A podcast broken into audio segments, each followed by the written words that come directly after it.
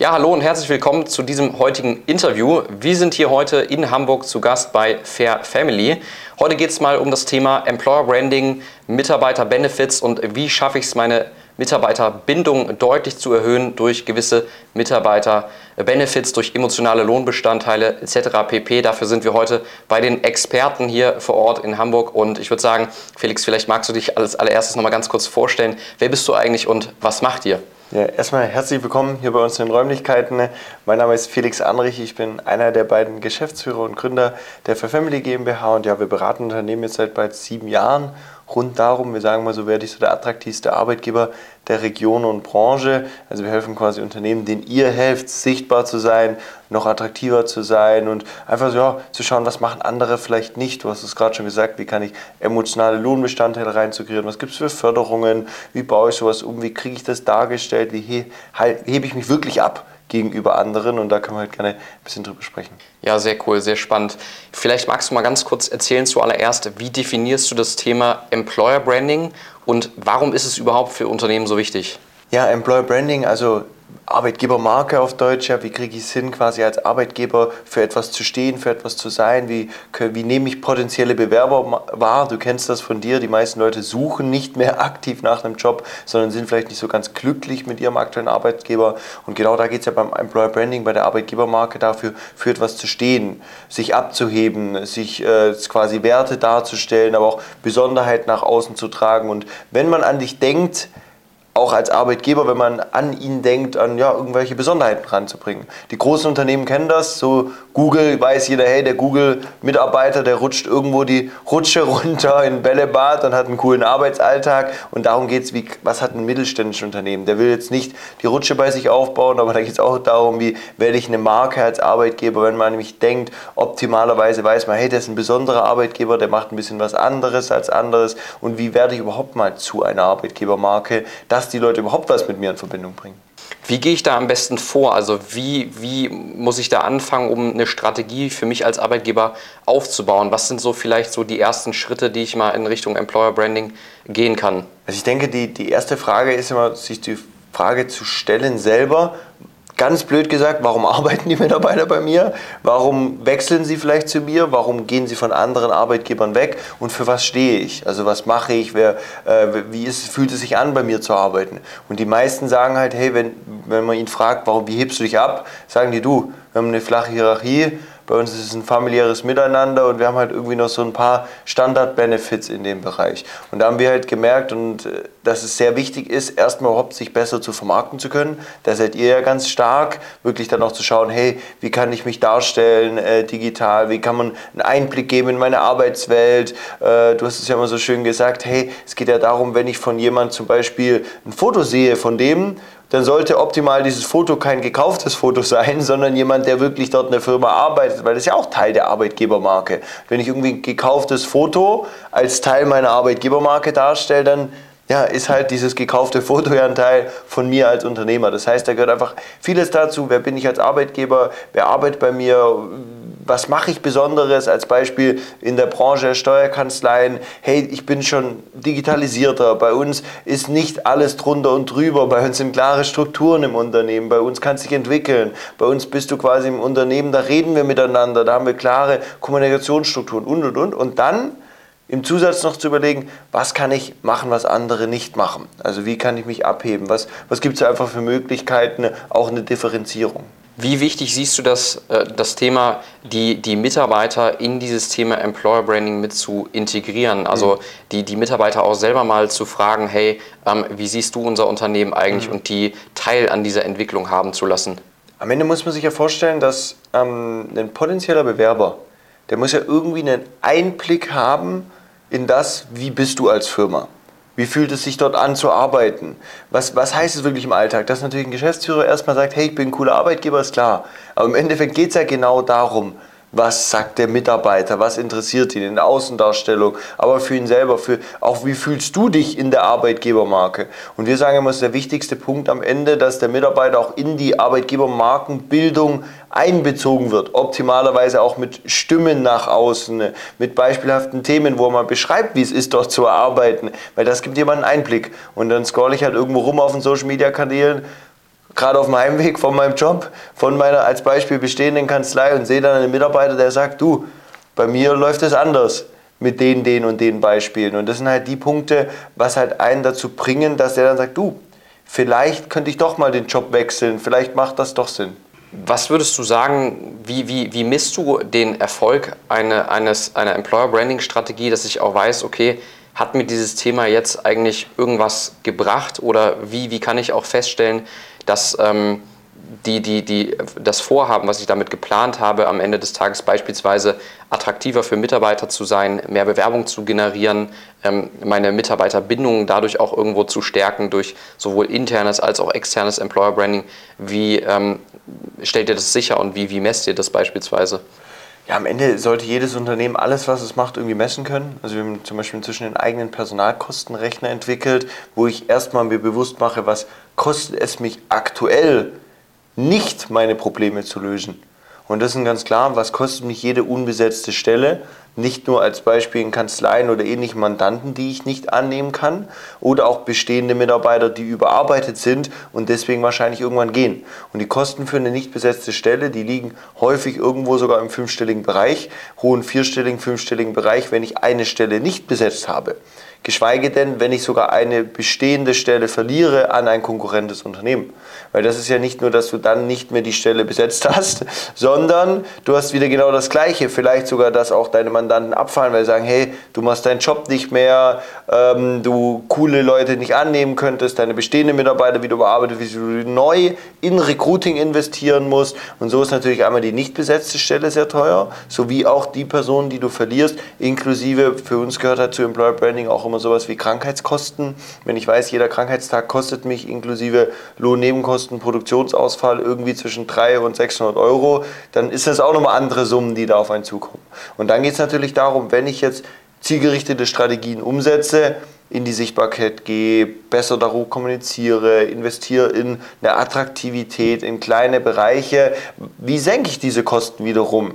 Und da ist natürlich für euch das einfachste erstmal Bewerbung, wie viel kommen rein, wie qualitativ sind die, wie stelle ich die ein und dann weiß ich, jeder Cent, der rauskommt, was bringt mir das. Auf der anderen Seite geht es bei uns im Bereich der Benefits eher auch um emotionale Lohnbestandteile zu kreieren. Da können wir gerne gleich auch mal ein bisschen drüber zu sprechen, was ich dann dort noch machen kann. Aber im Endeffekt was kostet ich, und das ist eine Zahl, wir merken das bei unseren Unternehmen, die ist häufig traurig, weil wenn man sich die mal schwarz auf weiß anschaut und weiß, ey, boah, da geht ganz schön viel Geld jeden Monat drüber und ist häufig so eine Ohnmacht, weil man schon gar nicht mehr weiß, ja, ey, was kann ich irgendwie überhaupt machen? Also gibt es eine Lösung für mein Thema? Ja. Und wir merken, das ist ein anderes Thema, was man nicht bemessen kann in Zahlen, ist, wir nennen es immer die Erpressbarkeit der Mitarbeiter. Mhm. Und das ist ein Thema, das ist gefühlt für den mittelständischen Unternehmer schlimmer als jedes Geld. Weil ich merke, wenn ich mit einem Unternehmer spreche, der Mitarbeiter in seinem Unternehmen, die er bezahlt, die er jeden Tag hat, sieht, wo er aber eigentlich merkt, ey, die passen hier gar nicht hin, ich kann die Person aber nicht ersetzen und jetzt will der sogar noch mehr Lohn von mir und ich muss es dem sogar zahlen, weil ich keine Alternative habe. Das merken wir bei uns, das ist äh, unbezahlbar teuer in den Nerven und das ist natürlich auch schön, wenn man dann sowas beheben kann. Absolut. Was mache ich denn jetzt, wenn ich jetzt sage, okay, ich möchte mit diesem Thema Employer Branding starten, mhm. aber ich habe so das Gefühl, ich hebe mich von anderen Unternehmen noch gar nicht so wirklich ab. Mhm. Also wenn ich überlege, okay, was habe ich jetzt für Benefits, dann kann ich vielleicht sagen, okay, kostenloses Wasser, Kaffee, Tee, Getränke, irgendwie, wir haben flexible Arbeitszeiten, Homeoffice, ähm, vielleicht frisches Obst, ja, man sagt ja immer der Obstkorb, aber das bieten die anderen auch alles. Ja. So, wo fange ich da jetzt an zu sagen, okay, das ist bei uns besonders und was kann ich vielleicht auch ähm, an, an, Maßnahmen noch treffen, um mich da einfach von Wettbewerb auch nochmal deutlich abzuheben, um eben mehr in Richtung Employer Branding auch zu gehen. Aber erstmal muss ja dieses Fundament an sich auch stimmen, dass ich überhaupt attraktiv bin als Arbeitgeber. Und wenn ich jetzt sage, ich weiß gar nicht, ob ich überhaupt attraktiv bin oder vielleicht muss ich auch noch was dafür tun. Was kann ich denn dafür tun? Und ähm, vielleicht magst du mal erzählen, wie, wie kann ich mich da abheben, wenn ich vielleicht sage, okay, ich habe noch gar nicht die größte Attraktivität und muss mir erstmal eine gewisse Attraktivität aufbauen, um damit überhaupt ins Employer Branding gehen zu können. Wo kann ich da anfangen? Also ich glaube, das grundlegend Wichtigste ist erstmal, bevor man noch zusätzlich irgendwas macht, erstmal bestehendes, wer man als Unternehmen ist, gut zu positionieren und zu vermarkten. Weil jeder Unternehmer hat eine Attraktivität, der sich damit beschäftigt, wie er ist, wie seine Kultur ist, wie er miteinander redet, wie er mit den Leuten redet, wie, wie, wie, wie ja, seine Kommunikation ist, die Grundlage. Jeder zahlt in der Regel ein guter Arbeitgeber pünktlich Gehalt, ausschließlich und und und. Und dann geht es ja darum, was mache ich noch on top? Und da sagen wir halt, hey, wenn ich an diesen Punkt gehe, geht es darum, wenn ich jetzt 30, 40, 50, 60, 70 Euro investiere je Mitarbeiter, was kann ich noch wirklich, wir nennen das emotionalen Lohnbestandteil kreieren. Weil wir haben gemerkt, ganz viele Benefits, die sind schön und gut auf dem Papier, aber die verpuffen halt häufig schnell. Also es ist wie bei einer Lohnerhöhung, das ist schnell wieder vergessen oder erreichen nicht alles, häufig ein hoher Aufwand. Und da geht es ja darum, wie kann ich wirklich was machen, was wirklich Probleme löst in dem ganzen Bereich. Wir haben bei uns gemerkt, so die attraktivsten Arbeitgeber in Deutschland investieren wirklich zwischen 5 bis 10 Prozent ihrer Lohnsumme in einzigartige Benefits emotionale Lohnbestandteile, die sie helfen wirklich sich abzuheben. Und da gibt es aber schon kleine Bereiche, die fangen bei weniger als einem Prozent an. Ähm, da bin ich bei irgendwie 30, 40 Euro und habe vor allem die Möglichkeit, durch Förderungen und zusätzliche Mittel fast das Dreifache an Leistung zu generieren.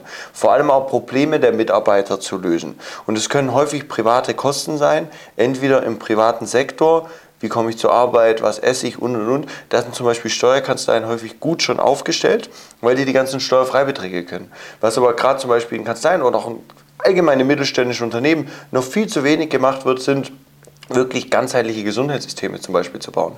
Und da meine ich nicht ein klassisches ich sage mal, nice to have, betriebliches Gesundheitsmanagement, eine Fitnessstudio-Rabattierung anzubieten, der dann gesunde oder fitte noch billiger ins Fitnessstudio geht oder du hast es vorhin schon schön gesagt, der Obstkorb mit noch einem Apfel mehr. Wir haben auch einen Obstkorb, hast gesehen bei uns sogar einen riesen Obstkorb, also den sollten wir auch halten, aber es geht wirklich darum, Probleme der Mitarbeiter zu lösen. Massagen, Krankengymnastik, Physiotherapie, schnellere Arztterminvereinbarung, Fachärzte in fünf bis zehn Tagen, Leistung für die Familienangehörige, den Leuten in der mentalen Stärke, mentalen Gesundheit zu helfen, rund um das Thema Stress und und und. Und da haben wir irgendwann ein Portfolio gebaut, wo halt, wir sind ja kein Anbieter, sondern ein Beratungsunternehmen, aber Anbieter so zusammengestellt, dass der Mitarbeiter entscheidet, was für ihn passt, Probleme löst. Und das kann wiederum dann Teil von der Arbeitgeber-Marketing-Story sein.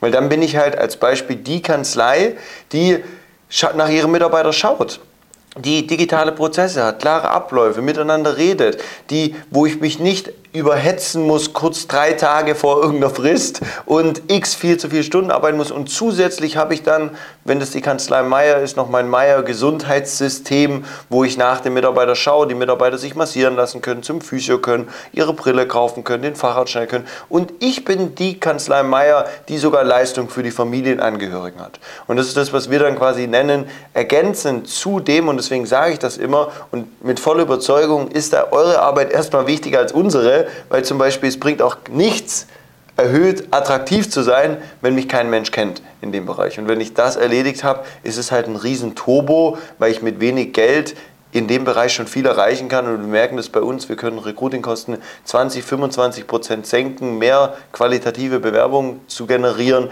indem man einfach was anderes macht. Weil sonst schalte ich Werbung, der sieht es und sagt, ja, ist cool, aber macht halt jemand anderes gewinnt trotzdem Mitarbeiter, weil die anderen nicht mal das machen in dem Bereich, aber das beflügelt das halt nochmal. Man kann es im ersten Step machen, empfehlen wir, man kann es auch im zweiten Step machen, ist einfach ein Katalysator, um dann noch mehr Pace auf die Straße zu bringen. Wie kann ich mir das jetzt genau in der Praxis vorstellen? Also nehmen wir mal an, ich habe jetzt angefangen, mich die, mit diesem Thema emotionale Lohnbestandteile auseinanderzusetzen.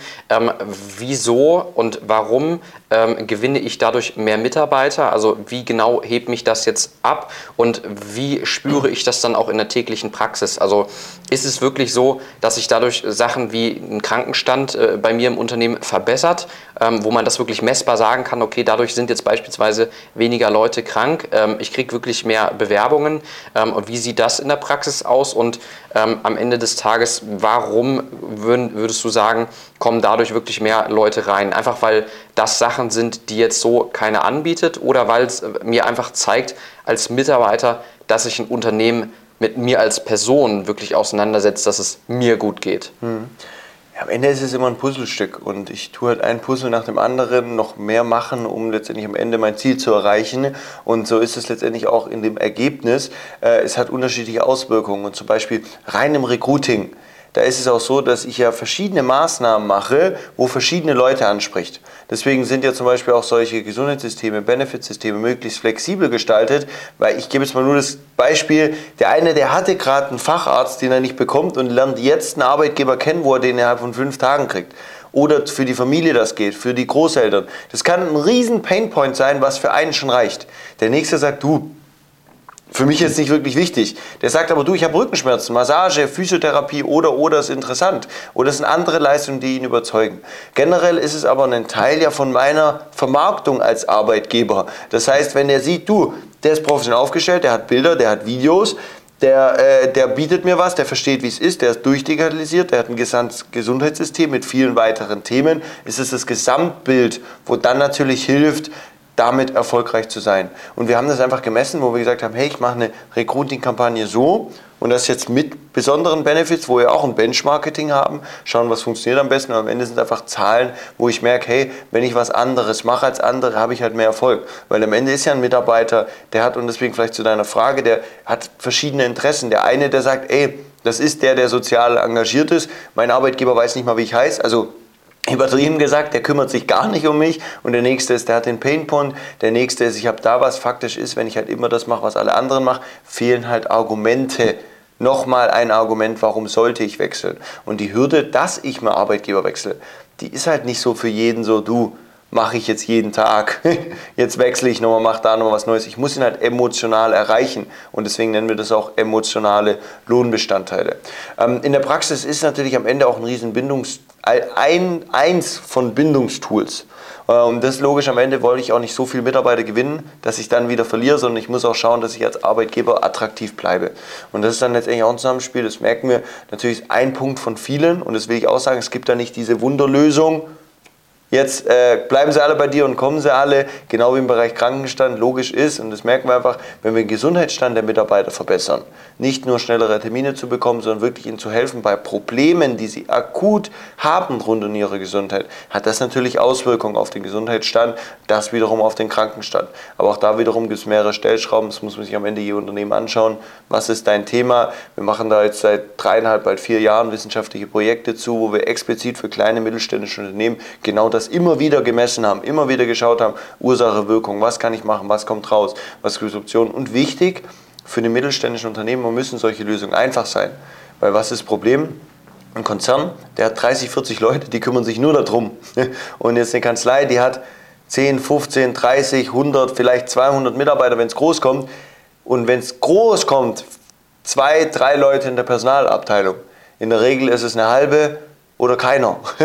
Und genau die müssen ja so ein System aufbauen, wo wir einfach gemerkt haben, solche Systeme müssen praktikabel sein, weil sonst wieder Opportunitätskosten größer sind als alles andere.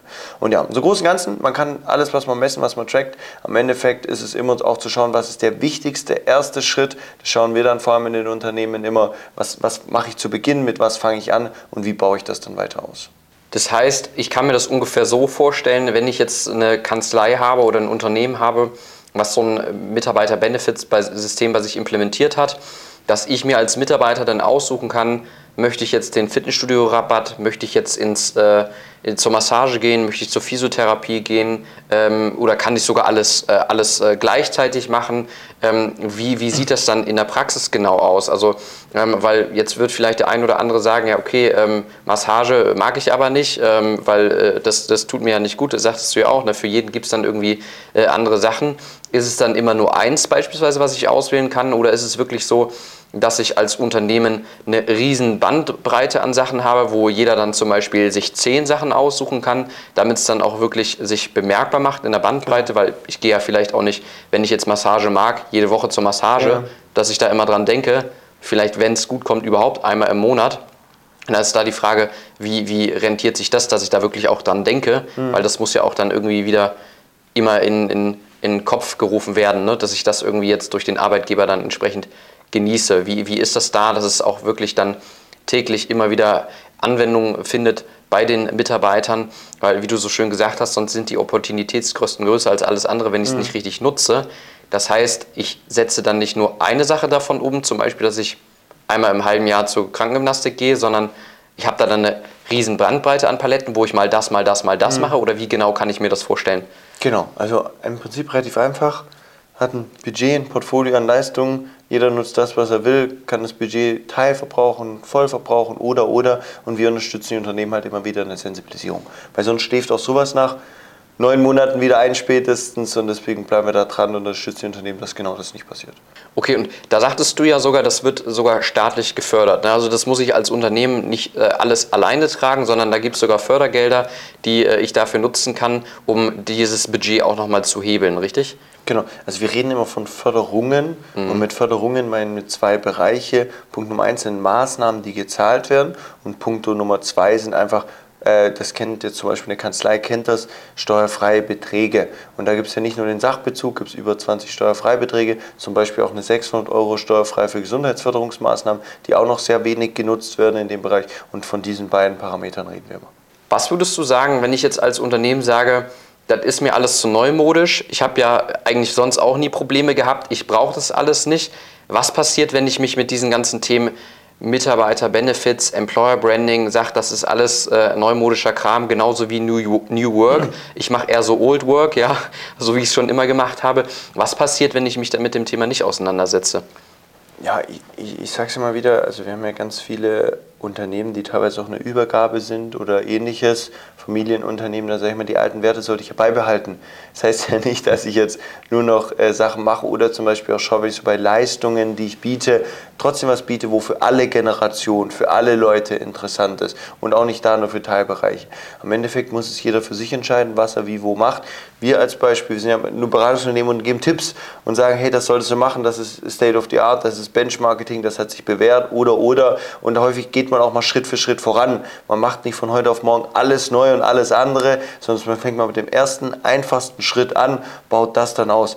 Auch das muss jemand theoretisch gar nicht machen dann darf er sich halt am Ende meiner Ansicht nach nicht beschweren, wenn er kein anderes Ergebnis hat. Das ist alles eine Ursache und Wirkung. Mache ich immer das Gleiche, habe ich das gleiche Ergebnis, mache ich mal was Neues, werde ich auf jeden Fall ein anderes, neues Ergebnis haben. Und genau das machen wir halt letztendlich. Und deswegen, um deine Frage hart zu bearbeiten, äh, beantworten, du musst gar nichts ändern, kann sich halt sein, dass sich ja noch nichts ändert an deiner Situation. Okay, also wer immer schon das macht, was er äh, schon hat, sozusagen, hat auch immer nur die Ergebnisse, die er auch schon hat. Also Korrekt kann ich da keine anderen Ergebnisse erwarten. Korrekt. Ja, okay, super. Ähm, wie wichtig siehst du auch dieses Thema äh, Unternehmenskultur im Bereich Employer Branding, Mitarbeiter Benefits etc. Ist es so, wenn ich jetzt zum Beispiel mich mit dem, mit dem Thema Mitarbeiter Benefits auseinandersetze und auch Employer Branding, dass das immer individuell auf den eine zugeschnitten werden muss, also auf den Mitarbeiter? Oder ist es beispielsweise auch so, dass ähm, wenn ich sowas implementiere, das auch fürs gesamte Team was bringt? Also habt ihr da ähm, Erkenntnisse oder auch Studien, wo ihr gesehen habt, okay, da ist jetzt nicht nur der eine Mitarbeiter glücklich, sondern vielleicht das gesamte Betriebsklima, vielleicht mhm. sogar in der gesamten Firma besser, dadurch mhm. die Unternehmenskultur besser, ähm, etc. etc. Also dass sich das alles auch gegenseitig beispielsweise ähm, in, untereinander harmoniert. Ja. ja, also muss generell sagen, das Thema Unternehmenskultur gehört natürlich viel mehr dazu, als ich sage es mal gut gemeint, ein paar emotionale Lohnbestandteile mit einzukreieren, eine Führung, eine Unternehmenskulturentwicklung und was da alles dazu gehört. Aber es beflügelt das, ergänzt das und erweitert das. Wir haben explizit zum Beispiel auch Team-Challenges, Teamaktivitäten drin oder oder am Ende mit einzelnen Maßnahmen, was wir gelernt haben, alle glücklich zu machen, geht nie. Aber man kann auf jeden Fall bei Firmen von 20 bis 100 Mitarbeitern mal 80, 90 Prozent der Mitarbeiter mit solchen Themen gut erreichen. Äh, und das haben wir gemerkt. damit sind wir schon mal happy, äh, dass du halt eine Vielfalt bietest, Gesundheitssysteme, die über 80, 90 Prozent der Mitarbeiter nutzen, flexible Maßnahmen zu implementieren, Teambuilding-Tools mit einzubinden. Und logisch hat das dann auch auf den Wohlfühlfaktor was zu sorgen. Und auch hier wiederum, jeder Schritt, den du gehst als Unternehmen, geht in die gute oder nicht so gute Richtung. Und daran arbeiten wir halt, helfen den Unternehmen immer den nächsten wichtigen Schritt zu gehen, dass generell die Mitarbeiter ein bisschen glücklicher sind, ein bisschen mehr machen, ein bisschen mehr vorangehen. Und ich auch clevere Schritte gehe. Und das haben wir jetzt, glaube ich, in über 4000 Beratungen ganz gut verstanden. Wann ist welcher Schritt wie, wann hat er welche Wirkung? Ist er lohnenswert oder nicht? Um das Thema abschließend nochmal äh, zu, zu, zu beenden, um da auch nochmal ein Fazit zu schließen, was würdest du sagen, sind jetzt so die ein, zwei oder vielleicht auch drei äh, zusammenfassenden Tipps, die du beispielsweise auch Steuerkanzleien da draußen äh, mitgeben kannst? Ihr selber betreut ja auch viele Steuerkanzleien, die äh, dadurch schon teilweise mehr Mitarbeiter gewonnen haben, teilweise ihre Mitarbeiter dadurch, sage ich mal, noch enger an das Unternehmen binden konnten, wo vielleicht sich einfach das Engagement oder die Loyalität des Mitarbeiters erhöht. Was sind so drei Tipps aus der, aus der wirklich aus der Praxis, die du äh, noch mitgeben kannst, wo es, wo, wichtig, wichtig ist, darauf zu achten, ähm, um das Thema auch, sag ich mal, ohne viele Stolpersteine dann umzusetzen, wo ich vielleicht darauf achten sollte, bevor ich jetzt mich in das Thema reinstürze und sage, okay, äh, viele andere Kanzleien machen das, ich muss jetzt auch auf den Zug mit aufspringen. Worauf gilt es da vielleicht noch zu achten, um da jetzt nicht irgendwie gleich dann äh, große Fehler zu begehen und vielleicht Geld aus dem Fenster zu werfen? Tipp Nummer eins ist für uns immer in die Sichtbarkeit zu gehen, überhaupt über sich zu berichten. Wir hatten es vorhin schon, ein paar Bilder zu machen, Fotos, Videos, aber einfach ja, auf den Social Media Kanälen aktiv zu sein, weil sonst findet man letztlich mal nicht. Und da sind die Leute unterwegs, auf den Plattformen sind sie, da beschäftige ich mich, da muss ich auch kein Riesenthema draus machen, aber in die Sichtbarkeit zu gehen, nachdem ich mir so eine Arbeitgeber-Marketing-Strategie wirklich mal überlegt habe, wie will ich, dass man mich als Arbeitgeber wahrnimmt. Dann kann ich überlegen, wie kann ich jetzt noch die Arbeitgeberattraktivität erhöhen. Da hatte ich gesagt, da geht es mit wenig Geld bereits voran. Da ist mein Tipp erstmal nicht zu viel zu investieren. Mit kleinen Bausteinen, 30, 40, 50 Euro, kleine Themen mit einzubinden, das reicht schon vollkommen aus, wenn man das clever gestaltet, schaut, wie kriege ich solche Lösungen flexibel, verwaltungsarm und auch nachhaltig hin, dann reicht das für den ersten Schritt. Viele Unternehmen wollen dann schon viel mehr investieren. Da sagen wir immer, mach ein bisschen langsam und geh erst einmal die ersten Schritte. Und Schritt Nummer drei ist dann halt immer wieder daran zu arbeiten und auch, auch auf sich auf Aussagen anderer zu verlassen, zu schauen, hey, was hat bei dem funktioniert, der ein bisschen ähnlich ist wie ich, äh, der ähnliche Themen hat wie ich und zu schauen, wir nennen es ein Benchmarketing zu machen, auch da einen Marktvergleich zu haben, zu schauen, was gibt es für Kennzahlen, die sowas belegen, was gibt es für ben Kennzahlen, die das untermalen und das ist eigentlich mal so die drei Tipps. Äh, Punkt Nummer eins, Sichtbarkeit, mit kleinem Budget die Arbeitgeberattraktivität zu erhöhen. Punkt Nummer drei, immer mit einem Benchmarketing und auch Kennzahlen dran zu sein. Sehr gut. Und wenn ich die Dinge umsetze, dann sollte ich dem Thema Mitarbeitergewinnung, Employer Branding ja schon ein ganzes Stück weiter sein, um da, sag ich mal, auch wirklich zukunftssicher aufgestellt zu sein und äh, so einfach auch für die Zukunft dann wettbewerbsfähig zu bleiben, richtig? Ja, ja, wir haben also bei uns, ob Steuerberater oder viele andere Branchen sind, das glauben uns viele Leute immer gar nicht. Teilweise zu viele Bewerber. Themen, wir selber sind ein Arbeitgeber. Wir stellen zwischen ein bis drei Mitarbeiter im Monat ein. Wir hatten noch nie Probleme mit dem ganzen Thema, aber es ist halt ein Stück für Stück Arbeit und ich sag mal, es ist eher gefährlich für die, die sich gar nicht mit diesen Themen beschäftigen. Ja, das merken wir auch immer wieder, die, die, die Mitarbeiter sind da und, ähm, und, arbeiten ja auch teilweise dann einfach nur in anderen Kanzleien, wo die einfach nicht wissen, hey, äh, ich bin unzufrieden, ich will woanders hin und wo ist es jetzt aber besser. Ähm, man weiß es aber einfach nicht, weil die meisten Unternehmen sind einfach eine totale Blackbox, was das Thema angeht. Mhm. Ähm, absolut, also da wirklich dann in die Sichtbarkeit zu kommen, ähm, klar, sich da nochmal abzuheben, dass ich nicht wirklich den Einheitsbrei mache wie alle mhm. anderen und ähm, da, wie du sagst, okay, den Tipp auch nochmal anzunehmen, zu gucken, okay, was ähm, machen denn Kanzleien, bei denen es einfach wirklich läuft, ja, die mhm. da nicht so die Probleme haben, mich da einfach mal da mir was abzugucken. Ja, klasse. Dann würde ich sagen, abschließend zu dem Thema, ähm, wenn dich das interessiert, ja, und äh, du sagst, hey, ich möchte auch mehr darüber erfahren, über das Thema Employer Branding, wie kann ich das in meiner Kanzlei umsetzen, was macht bei mir am meisten Sinn, ja, welche Schritte, was ist Schritt 1, Schritt 2, Schritt 3, wie kann ich auch vielleicht Mitarbeiter-Benefits ergänzen, die ich aktuell noch nicht habe, um mich von dem ganzen Einheitsbrei, was bei mir in der Region eben umgesetzt wird, einfach mal deutlich abzuheben dann geh einfach mal auf unsere Website www.kanzlei-brands.de. Wir schauen uns deine Ist-Situation einfach mal an und gucken, ja, auch was ist deine Wunschsituation, wo willst du hin, was ist das Ziel, was wir gemeinsam da erreichen wollen und wie können wir auch beispielsweise mit ähm, ja, Fair Family als Partner gewisse ähm, ja, Benefits integrieren, ja, um da einfach auch die Mitarbeiterbindung zu stärken, als auch die Attraktivität nochmal zu erhöhen, wenn du vielleicht Sorge hast, dass die aktuell noch nicht hoch genug ist. Also ich lade dich herzlich ein, lass uns gerne mal einfach gemeinsam drüber sprechen.